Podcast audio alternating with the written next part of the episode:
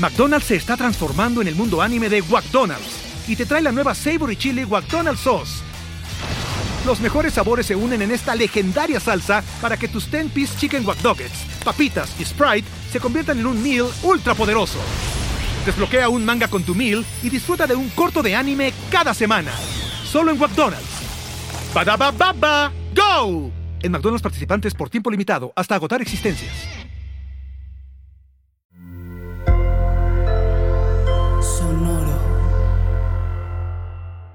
Para poder entender correctamente la salud mental, las enfermedades mentales y los tratamientos que tenemos que dar para que una persona se recupere, necesitamos entender el modelo biopsicosocial. Y si te das cuenta, no tiene el nombre más atractivo desde la perspectiva del marketing, pero es muy claro es un sistema que engloba no solo la perspectiva biológica, sino además la psicológica y la social. Claro está. Es una propuesta revolucionaria y moderna que viene desde hace ya varias décadas y que sin embargo no hemos terminado de entender. Y de eso vamos a platicar el día de hoy aquí en Supracortical. Supracortical. Supracortical. Supracortical. Con el médico psiquiatra Rafael López. Síguelo en todas las redes como arroba Rafa Rufus. No olviden que Supracortical es parte de Sonoro y que puedes encontrar la página de Sonoro www.sonoromedia.com para escuchar todas las producciones que tiene Sonoro y Supracortical es solo una de ellas. Te doy la bienvenida a Supracortical. Yo soy el doctor Rafa López. El día de hoy platicando de un tema que, que me ha estado dando vueltas en la cabeza los últimos años, particularmente las últimas semanas y los últimos días. ¿Hasta dónde los profesionales de la salud mental hemos entendido o no tanto el complejo modelo biopsicosocial? ¿Y qué tanto estamos realmente entrenados en proponerles a las personas que atendemos soluciones que vayan enfocados en esos tres niveles. Mira, te platico un poco del tema del modelo biopsicosocial. Hasta, bueno, vámonos un poco más atrás. El mundo de la psiquiatría y la psicología es algo bastante nuevo y no tanto. Sobre todo la psiquiatría es una ciencia muy, muy joven si la comparamos con el tiempo que lleva la historia de la medicina en el planeta Tierra. Pero bueno, eh, hemos, nos hemos topado con las enfermedades mentales desde hace mucho tiempo, ¿no? Frecuentemente me dicen, oye Rafa, ¿qué opinas de que los celulares son el origen de todos los trastornos mentales? Y digo, por favor, o sea, ya en Egipto se hablaba de las enfermedades mentales, en Grecia surgió, en la antigua Grecia surgió toda esta idea de los trastornos de los humores y estos cuatro humores fundamentales. O sea, por supuesto que las enfermedades mentales no surgen con el celular, definitivamente. Pero no ayuda. O sea, sí es verdad, por otro lado, que hemos construido estructuras sociales que no nos hacen del todo bien, que nos descomponen en individuos aislados que viven entre millones de personas que no conocen y que no tenemos una manera adecuada de vincularnos con los demás y resolver los problemas que tenemos en nuestra vida, particularmente los emocionales. Sin embargo, durante un tiempo, la medicina, de manera muy adecuada, trató de enfocarse en identificar los mecanismos biológicos desde una perspectiva del método científico que nos permitieran entender qué era lo que realmente estaba pasando. Mira, imagínate que hubo un momento en el que se consideraba que una enfermedad como el cólera, pues tenía que ver con, con malos espíritus y con, con este, castigos divinos y con lo que tú me digas, hasta que surge toda la historia de los cazadores de microbios, un librazo fantástico que te recomiendo, pero surge toda esta cosa donde de repente nos dimos cuenta de que había un universo microscópico que no podemos ver en nuestra vida cotidiana, pero que era el origen preciso de nuestras enfermedades físicas. ¿Te imaginas lo que fue eso? ¿Te imaginas que, que hubo un momento bueno, es, más grande que la llegada a la Luna, es más grande que si logramos eh, eh, colonizar Marte, ¿no? Ya estamos como mentalmente muy acostumbrados a la idea del espacio exterior y otros planetas y vemos cómo se va haciendo toda esta búsqueda de llegar a Marte y colonizarla, de colonizar la Luna. Está bien, vaya, nos va, nos va a cambiar el día que eso pase, la manera en la que entendemos nuestra vida, el sentido de nuestra vida y el cosmos, por supuesto. Pero aquí, un día descubrimos un universo. Resulta que hay bichitos microscópicos, que hay seres vivos que solo podemos ver con, con microscopios, que son la causa de que tus seres queridos se mueran por tomar agua contaminada y entonces que les dan una serie de síntomas que llamamos cólera. Y entonces, wow, nos damos cuenta de esto y nos damos cuenta del efecto que puede tener el lavarse las manos o no lavarse las manos antes de atender a un paciente.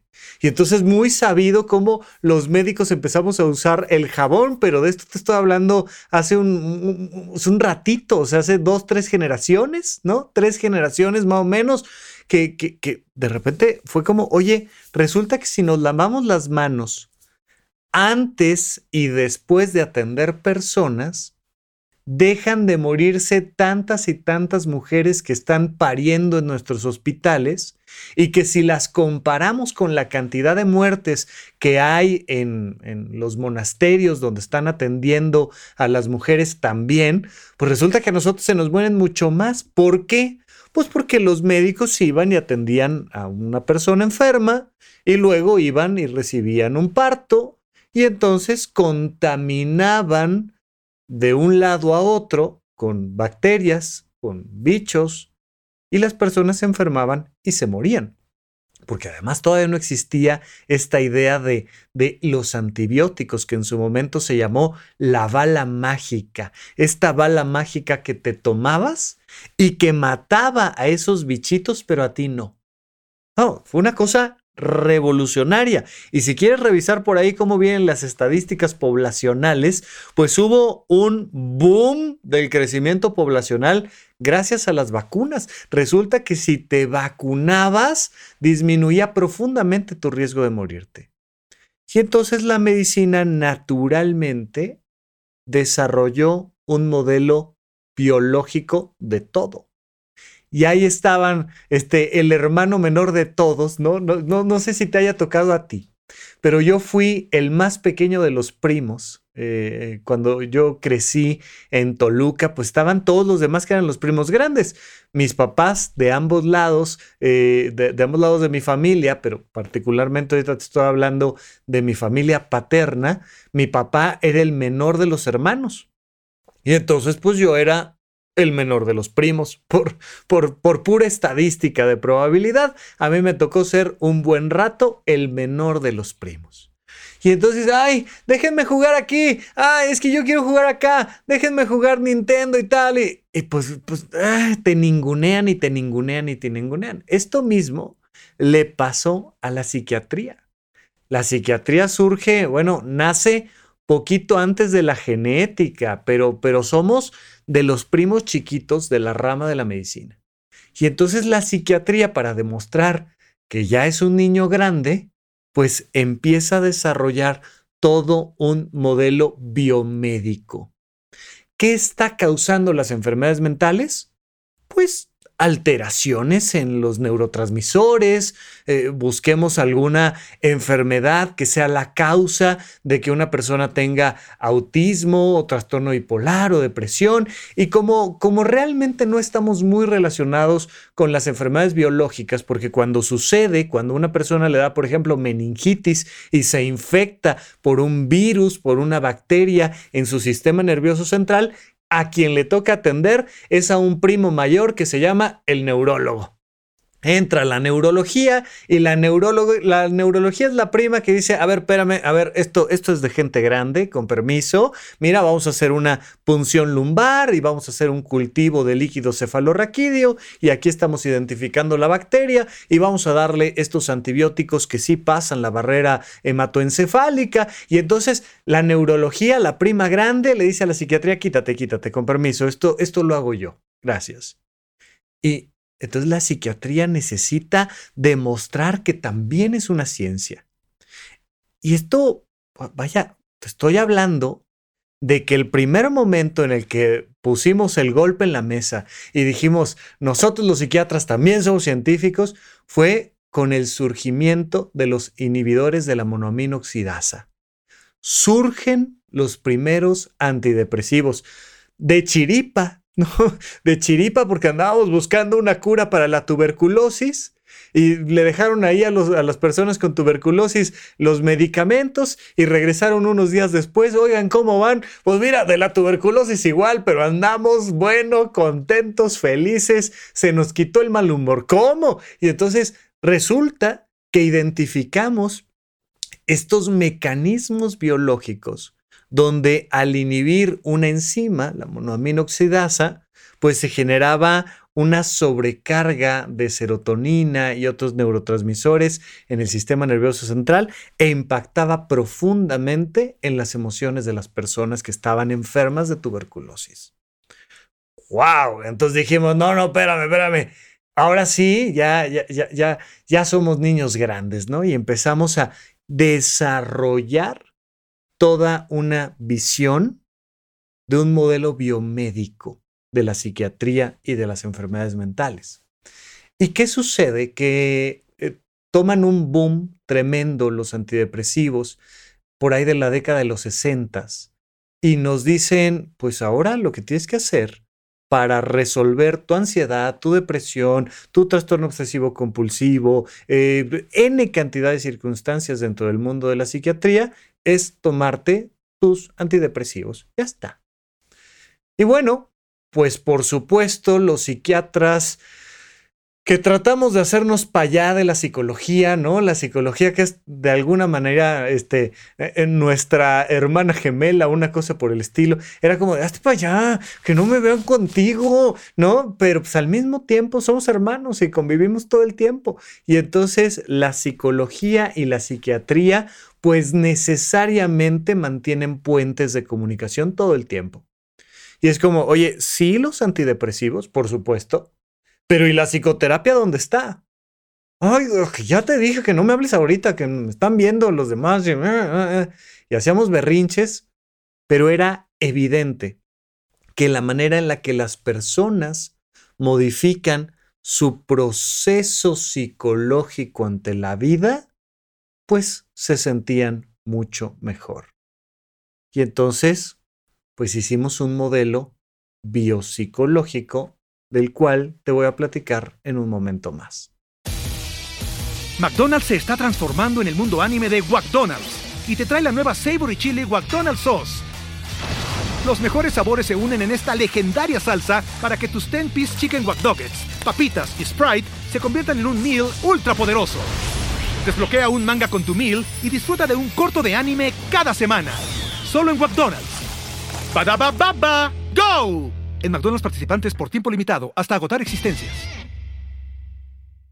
Surge entonces este canal, este puente que hay entre la psicología, que además también en los últimos años ha ido tomando una fuerza tremenda, sin duda alguna, ya sabemos que Sigmund Freud tiene N cantidad de retractores cada día más, pero ya sabemos que la psicología, como dice el doctor Alfonso Ruizotto, puede ser a favor de Freud, contra Freud, pero nunca sin Freud, ¿no? Eh, surge todo el movimiento del psicoanálisis y los clásicos, clásicos psicoanalistas ortodoxos que eh, ayudaban a sus pacientes diciendo cosas como, ah, um, oh, mientras la persona estaba viendo al techo.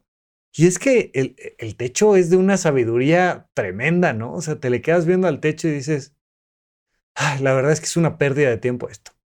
Como mi trabajo, que también es una pérdida de tiempo.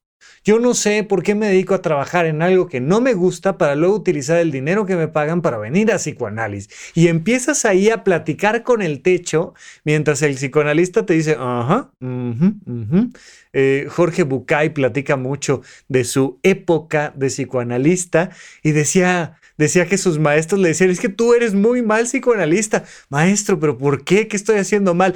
Hablas mucho, tú tienes ganas de decirle cosas a la gente y eso no está bien. Entonces este, Jorge Bucay decía, pues es que, pues, pues es que no sé, ellos van contando cosas y a mí se me va ocurriendo que debería yo decirles, oye, ¿esto qué onda? Pues no has pensado en aquello y qué tal si hiciéramos lo otro y, y oye, esto ya me lo contaste tres veces, ¿cómo lo vas a modificar? Tal.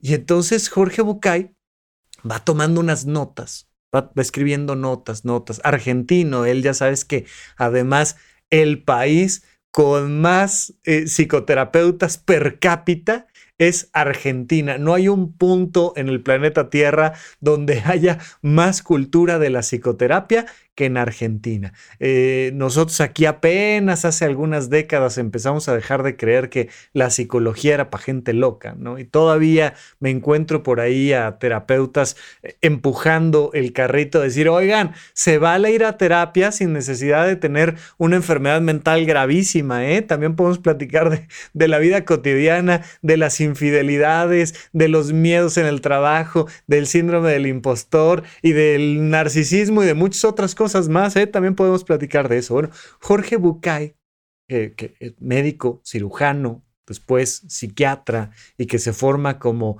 como psicoanalista, iba tomando notas, iba tomando notas, iba tomando notas.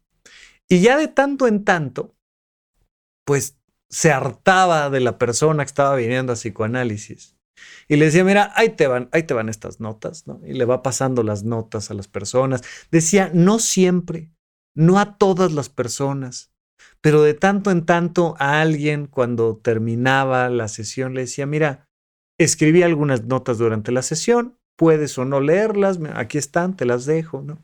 Y poco a poquito él va formando unas sesiones grupales y en las sesiones grupales la gente decía, oye, sí, que a mí, a mí el doctor Bucay me, me dio unas notas que quiero compartir. Y Bucay, no, no, no, espérame, espérame, espérame, ¿cómo? Esas son tuyas, son personales. Además, este mundo de, del psicoanálisis que le tiene tanto miedo a la naturalidad de la conversación, de los vínculos entre las personas, de compartir cosas importantes, es muy curioso porque en realidad el cuidado de la salud mental a lo largo de los 10.000 años de historia que tenemos en el planeta, o los 300.000 años de historia, que, los 300.000 años en los que surgimos los seres humanos, los 10.000 años de historia cultural que tenemos los seres humanos, pues en realidad la atención en salud mental nunca fue como en el psicoanálisis.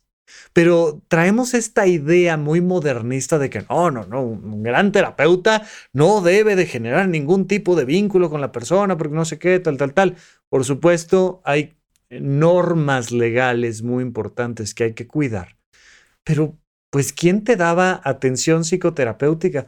Pues el chamán, pues la anciana del grupo, pues la gente importante, ¿no? La, gente que te rodeaba y que te quería y que te decía, pues estás bien imbécil, es que deberías de hacerle por aquí, por allá y tal. Y hoy en día no, sentimos que es una cosa así como gravísima darle una recomendación a alguien. Entonces, cuando en su terapia de grupo eh, Bucay eh, nota que la gente empieza a compartir sus notas, pues se angustia. Dice, no, espérame, esto te lo di para ti, no, no tendrías por qué enseñárselo a nadie, tendría que ser más sagrado que tu ropa interior, ¿de qué estás haciendo?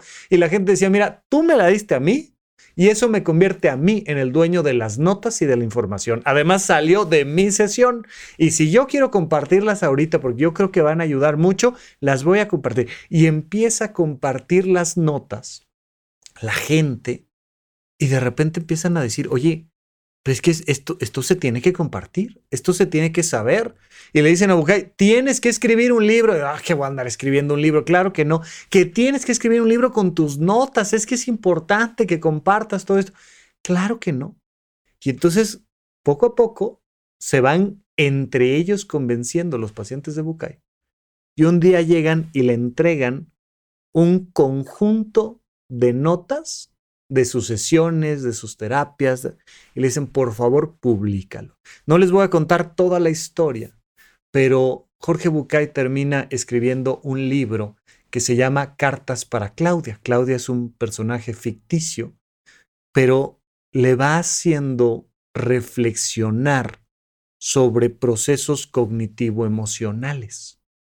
Y entonces va incorporando las notas que le ha compartido a tanta gente y pues hemos tenido un boom del mundo de la psicología, afortunadamente, donde la gente cada vez más entiende que, que, no solo es un tema de serotonina su vida, sino que también hay muchos procesos cognitivos que transformar. Mira, muchas personas sufren por lo que creen de la vida. Te pongo un ejemplo clásico y tradicional, ¿no? El tema de crecer en una familia machista y de repente una de las personas, de los hijos, de las hijas dice, oye, por cierto que yo soy gay y ¡guau! genera un conflicto al interior porque el sistema de creencias de la familia dice que eso está mal, dice que eso es de gente a la que la han violentado, dice que eso, eso es de enfermos, de esos de personas que se van a ir al infierno y, y, y viene como un golpe tremendo al centro de una familia cuyo sistema de creencias es arcaico. Tenemos N cantidad de ejemplos donde todo el tiempo sufrimos por nuestro sistema de creencias. Te lo he dicho, yo pues al, ser un, hombre mexicano nacido en la década de los ochentas, pues traigo un sistema de creencias arraigado que me dice que muchas cosas están mal, ¿no? Soy una persona clasista, elitista, racista, homófoba, claro. Ahí está metido en la cabeza, pues así me formé, me formé en esa cultura. Y entonces a lo largo de la vida te vas dando cuenta de que mantener esa manera de pensar te hace daño a ti y le hace daño a tus vínculos. Y entonces viene un proceso de transformación cognitiva que tienes que ir haciendo gradualmente, gradualmente, gradualmente, para darte cuenta de cuáles son tus sesgos cognitivos, cuáles son las mentiras que te has creído, cuáles son los sistemas de pensamiento que te hacen daño. Ya te he recomendado también este librazo de El síndrome de la impostora Vaya que si existe el síndrome del impostor, una persona que es reconocida, se le da un cierto puesto y en el fondo todos los días está pensando, yo no soy suficiente, yo no soy suficiente, yo no soy suficiente, yo no soy suficiente, yo no soy suficiente. Y puedo no ser suficiente para un trabajo, según mi mente, o puedo no ser suficiente para una relación de pareja, o puedo no ser suficiente para incluso un hobby. Oye, ¿por qué no intentas eso que te encanta, ponerte a cantar en los bares y no, pues yo no soy suficiente? No, hombre, que mira que así empezó Vicente Fernández, que deberías entrar. No, es que, oye, pero estás, me estás comparando con Vicente Fernández. No, pero vaya, pues es que empezó también en, un bar y, y, no. Y yo creo que no soy suficiente. Estoy eh, terminando de ver esta serie en Netflix de Ojitos de Huevo. Fantástica. Mira, no rara vez, cada semana, alguien me escribe, me dice, Rafa, es que deberías de ver esta serie, está buenísima, te va a encantar. Y yo digo, o sea, mil gracias por la recomendación, pero ¿sabes que no veo series?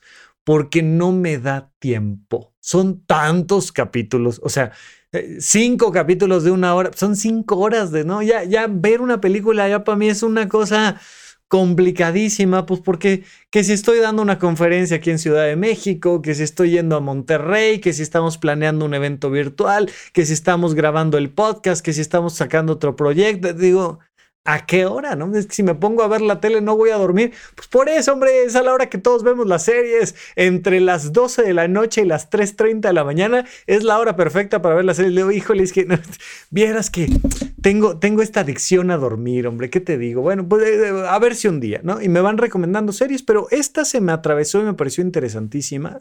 Ojitos de Huevo, que está ahí en Netflix, que es una serie mexicana, ¿no?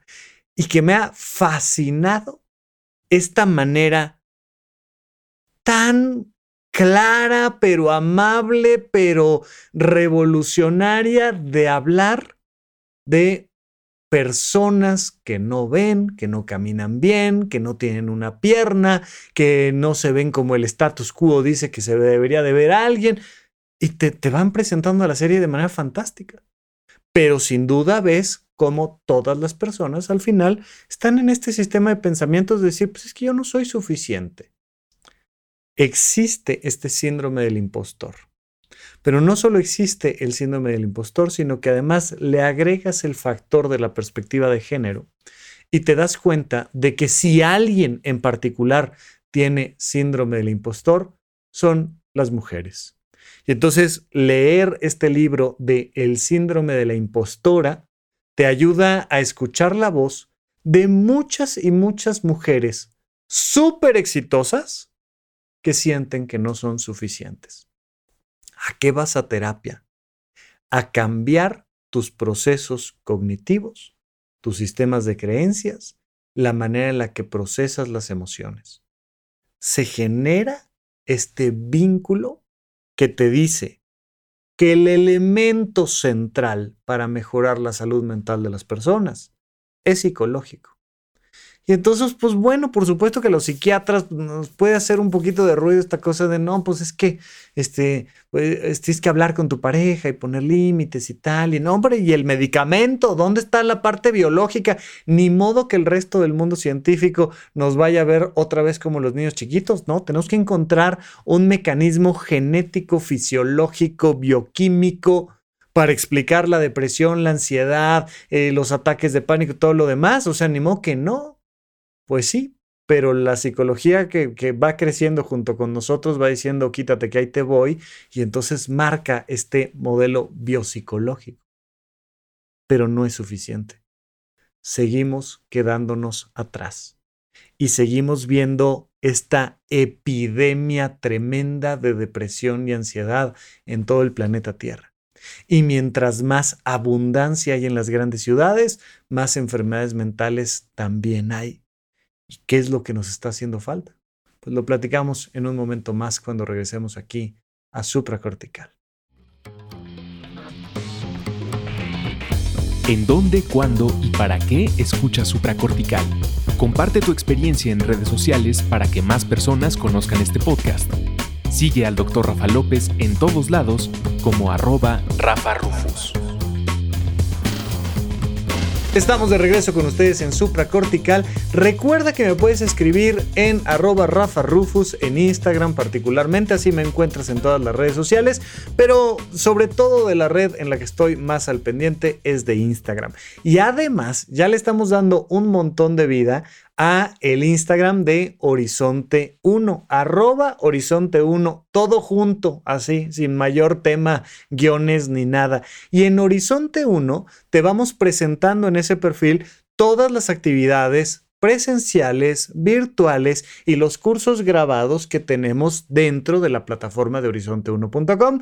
Te puedes suscribir a horizonte1.com y por unos cuantos pesos mensuales tienes acceso a los cursos de semiología de la vida cotidiana, este modelo educativo creado por el doctor Alfonso Ruizotto. Lo voy grabando yo y ya puedes encontrar ahí, bueno, bastantes, bastantes horas de un contenido exclusivo que estoy seguro que te va a fascinar. Pero además tenemos el curso de finanzas personales, de organización y productividad, pero tenemos nuestras actividades virtuales, eh, yoga, el club de lectura, este, el club de cine, tal. Vamos haciendo un montón de actividades y además los eventos presenciales que van desde conferencias hasta retiros, donde vamos platicando de todo lo que nos puede ayudar y creando una comunidad que está enfocada y resonando en elevar la calidad de su vida. Así es que eh, basta con que sigas el Instagram de Horizonte 1, arroba Horizonte 1, y ahí platicamos un poco más, y el mío, arroba Rafa Rufus con doble R en medio. Bien, entonces, estamos platicando de este modelo biopsicosocial.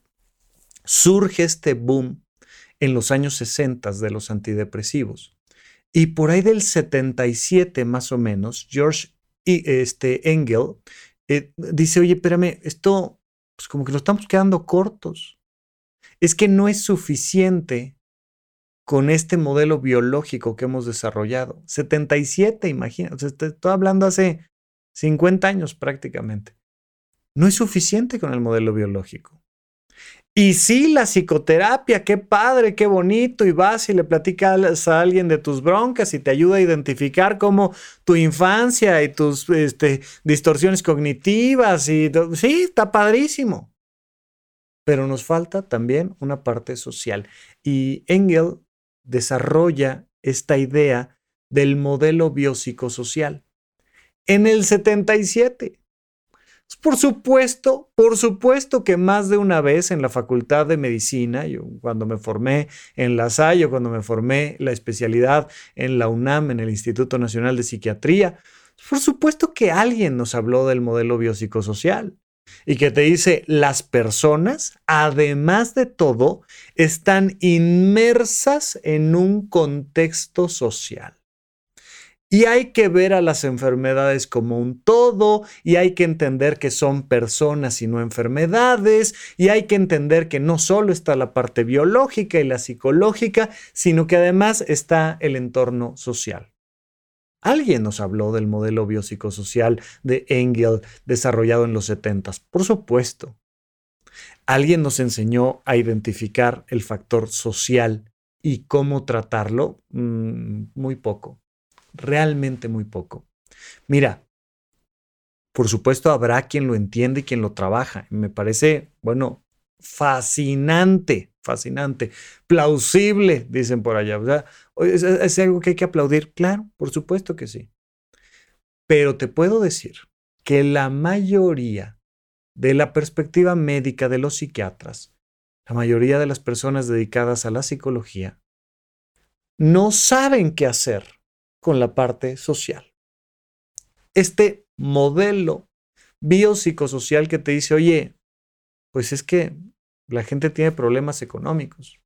Oye, es que la gente está aislada en sus departamentos, viven solos, eh, se dedican a cosas que no les apasionan, no, no tienen vínculos a la hora de, de la comida o no hacen deporte con otras personas o abres una ventana y lo que ves son áreas y áreas y áreas grises de concreto, cables, eh, eh, grafitis o lo que tú quieras.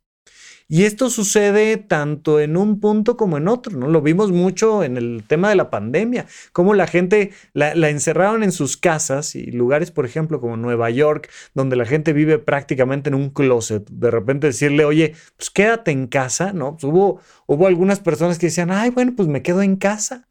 Aquí tengo mi internet de alta velocidad y me puedo bajar a mi estudio que está al lado de mi jardín y mientras mis hijos están en el Tumblr, pues pues sí, pero una enorme, enorme, enorme cantidad de personas no podían convivir en una situación armónica con las personas con las que vivían o en los entornos que vivían donde, donde volteas y no hay nada.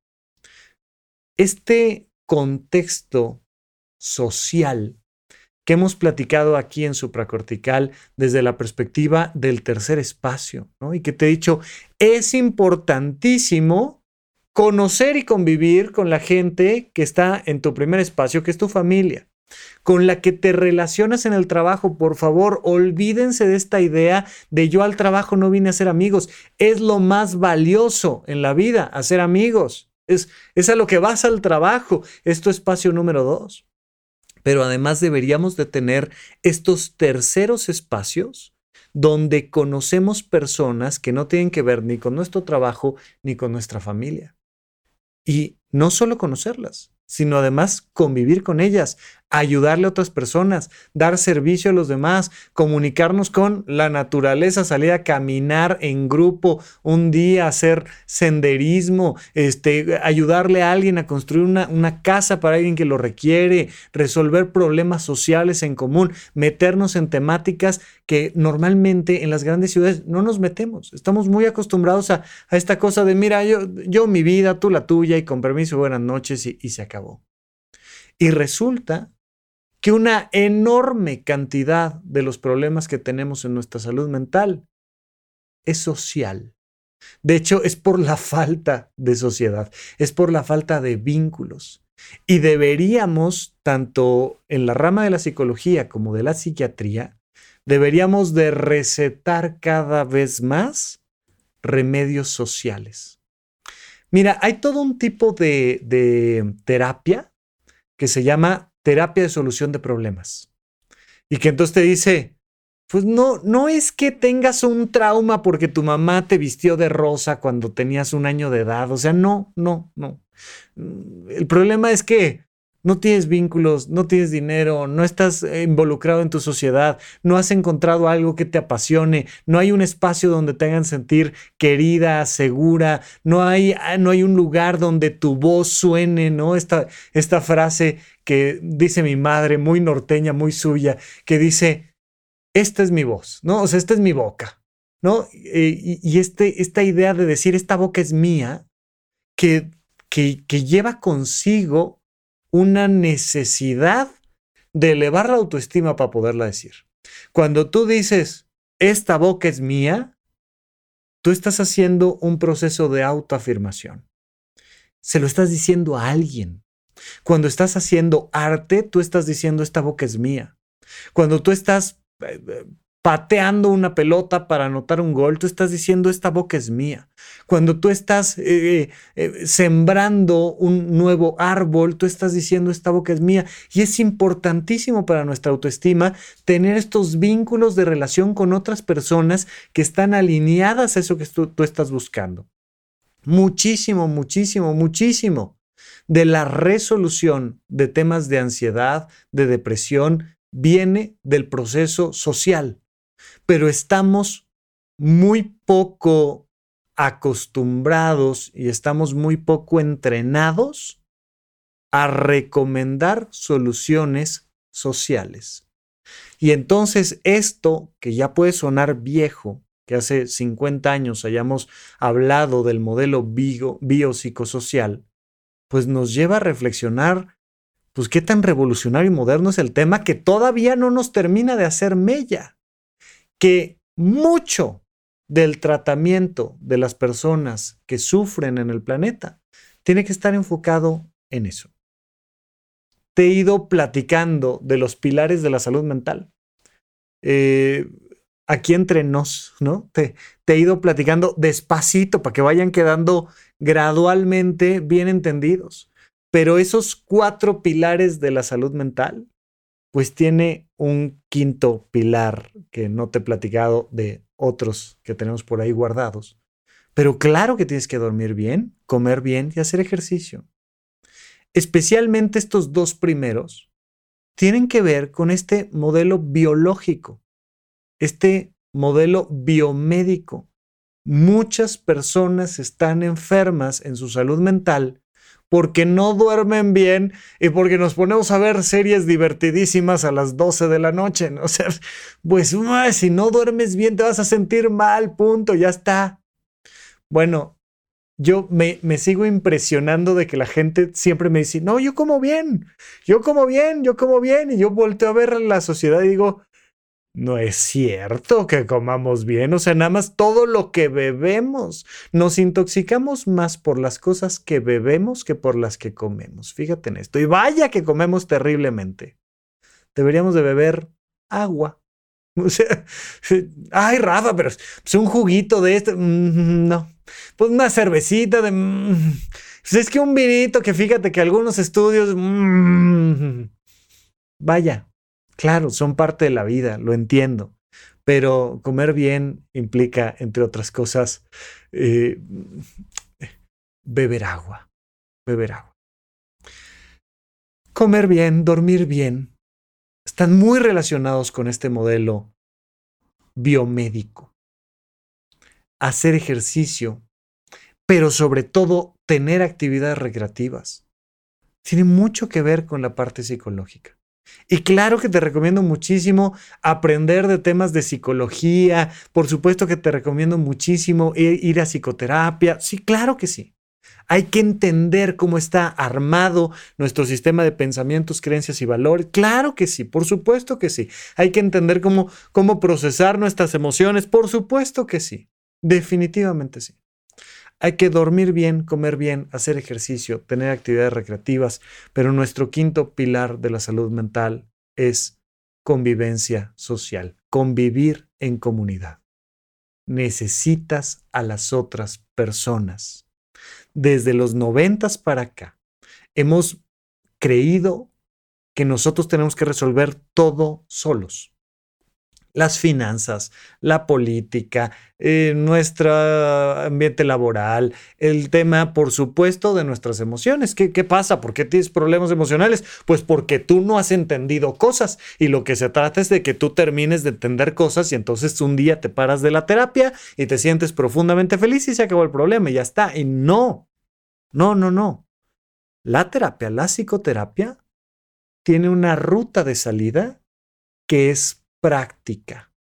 Te ayuda a poner límites en tu vida cotidiana, te ayuda a buscar más esas cosas que te dan realización personal, te ayuda a muchas cosas, transforma tu vida práctica. Si estás yendo una terapia y después de algunos meses tu vida es idéntica, ve a otra terapia, por favor, porque necesitamos ver cambios en tu vida, cambios eh, que son, oye, ya me casé o ya me divorcié, oye, sigo en mi trabajo y además ahora lo hago con entusiasmo, o, o ya me cambié de trabajo o algo. Pero tu vida cambia cuando transformas tus sistemas de pensamientos y creencias, por supuesto. Pero en mucho te quiero decir, y quiero ir enfatizando cada vez más, la importancia de la convivencia social. Necesitamos encontrar a nuestra comunidad Necesitamos desarrollar esto que en el modelo de semiología de la vida cotidiana se llama la vocación universal de servicio. No hay cosa más importante que sentirnos que estamos dando servicio a algo o a alguien que nos importa. Y vaya, hay tantas cosas que resolver en el planeta. Créeme que por, por, por, problemas a resolver no paramos. Hay problemas ecológicos, hay problemas propios de la infancia, de los migrantes, del clima, hay problemas financieros, hay problemas este, de, de, los perritos y los gatitos y de todos otros animales. Hay N cantidad de problemas en el planeta que están esperando que tú des lo mejor de ti. Claro, siempre te he recomendado aprende de finanzas personales porque no se trata que dejes tu trabajo y que sin dinero te pongas a, a, ayudar a cualquier causa. No, hay que hacerlo de forma madura, pero incluso desarrollarte laboralmente te viene muy bien en una comunidad. Forma parte de una comunidad de gente que es emprendedora Forma parte de una comunidad de empresarios que están haciendo del mundo un lugar mejor. Forma parte de un grupo de estudiantes que están aprendiendo cómo quieren vivir. Forma, forma parte de un grupo. Es súper importante que tu salud, claro, hay cositas que las desarrollas en individual y no pasa nada, pero que tu salud se desarrolle en grupo. Es súper importante que tu trabajo, que claro, hay veces que uno hace el trabajo individual, pero que tu trabajo se desarrolle en grupo y que el trabajo le ayude a otros. Tú estás al final, en lo que sea que estás trabajando, estás dando un producto o un servicio. Ojalá que sea para ayudar a ser un mejor planeta. Ya está. Oye, hay que convivir con la familia con límites adecuados. No significa que vas a dejar que te pisoteen de ninguna manera. Y si un día te quedas una Navidad tú a solas para descansar y dormir, no pasa nada. Pero a lo largo del año hay que crear una familia que pueden ser consanguíneos o elegidos, no pasa nada. Podemos construir la familia que estamos buscando. Y si algo necesita nuestro México, nuestro continente, nuestra América y nuestro mundo son sociedades fuertes, con vínculos adecuados, con redes sociales correctas. Este proceso de la convivencia social que impacta profundo en nuestra vida es fundamental.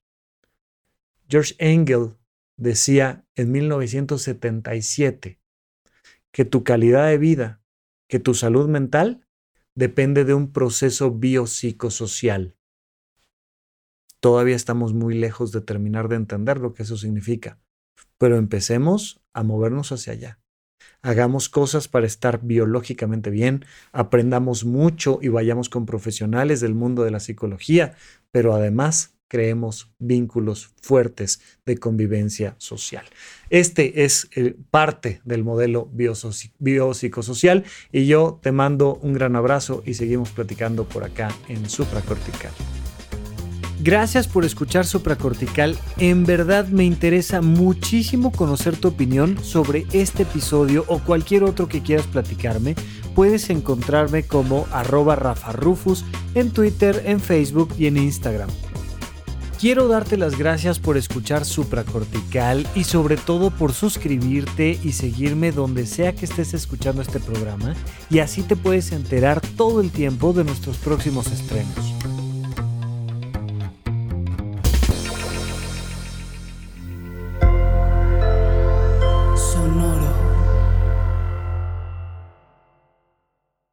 ¿Te preocupas por tu familia? Entonces, ¿por qué darles solo huevos ordinarios cuando pueden disfrutar de lo mejor? Eggland's Best, los únicos huevos con ese delicioso sabor fresco de granja, además de la mejor nutrición, como 6 veces más vitamina D, 10 veces más vitamina E y 25% menos de grasa saturada que los huevos regulares, además de muchos otros nutrientes importantes. Así que, dales los mejores huevos. Eggland's Best, mejor sabor, mejor nutrición, mejores huevos.